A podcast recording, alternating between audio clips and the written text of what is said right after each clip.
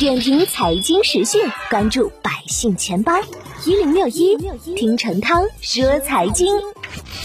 二零二一年资本市场运行逐步接近尾声，很多大机构最近纷纷推出了二零二二年的投资策略报告。中信证券十一月九日发布的策略报告认为，二零二二年中国经济运行将真正步入后疫情时代，预计能实现百分之五左右的增速。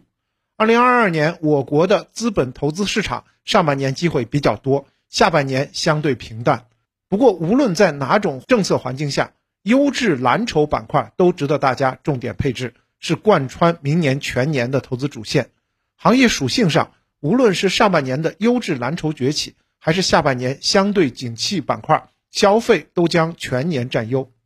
以多策略方法论的立体研判框架分析 A 股后。中信证券认为，二零二二年 A 股运行可划分为两个阶段：上半年跨周期政策推动经济回归疫情前常态，宏观流动性合理充裕，A 股整体向好，机会较多；下半年呢，货币政策在内外约束下转向稳健中性，以及高基数下非金融板块盈利承压，市场表现会比较平淡。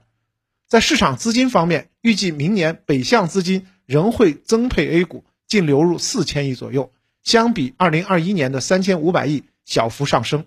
明年资管新规过渡期结束，国内老百姓的银行理财资金也加速向权益类资产转移，间接提高权益类如股票资产的配置比例，预计净流入将达到三千亿。